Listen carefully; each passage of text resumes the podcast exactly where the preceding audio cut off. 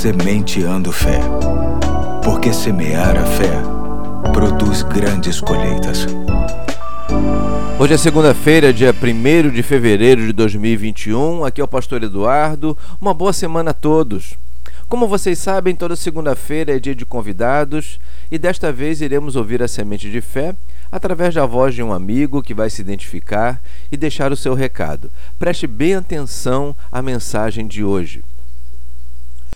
Olá, eu sou Márcio Fernandes, da Primeira Igreja Batista na Vila do Pinheiro. O homem que creu na mensagem de Deus. Pela fé, Noé construiu um barco na terra seca.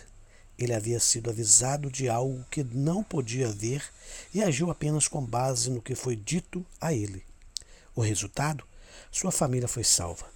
Seu ato de fé estabeleceu uma linha divisória entre a maldade do mundo crescente e a justiça do mundo que cria.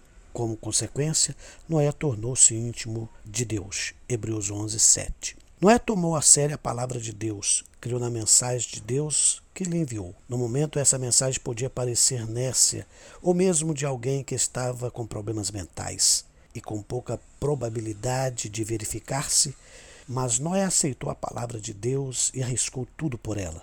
Ao aceitá-la, teve que deixar de lado todas as suas atividades e trabalhos normais para concentrar-se em fazer o que a mensagem lhe ordenava. Toda a vida de Noé foi uma preparação contínua e concentrada para o que Deus lhe havia dito que aconteceria. Cada homem está diante da alternativa que escute ou desatenda a mensagem de Deus pode viver como se a mensagem de Deus carecesse de importância, ou por outro lado, como se fosse a coisa mais importante do mundo. Podemos dizê-la de outra maneira. Noé foi o homem que prestou atenção na advertência de Deus e que, por esta razão, se salvou do desastre.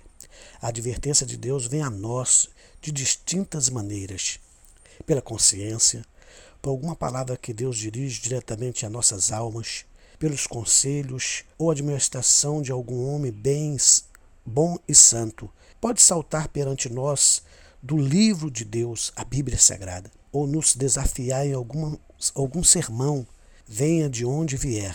Quando negligenciamos a advertência de Deus, o fazemos por nossa própria conta e risco. A decisão de responder e obedecer a Deus é individual e pessoal.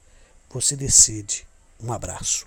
Valeu, Márcio. Muito obrigado pela palavra. Um forte abraço a você, a sua esposa, seu filhinho e a sua igreja também. E a todos que estão me ouvindo, uma ótima segunda-feira, uma ótima semana e até amanhã, se Deus quiser.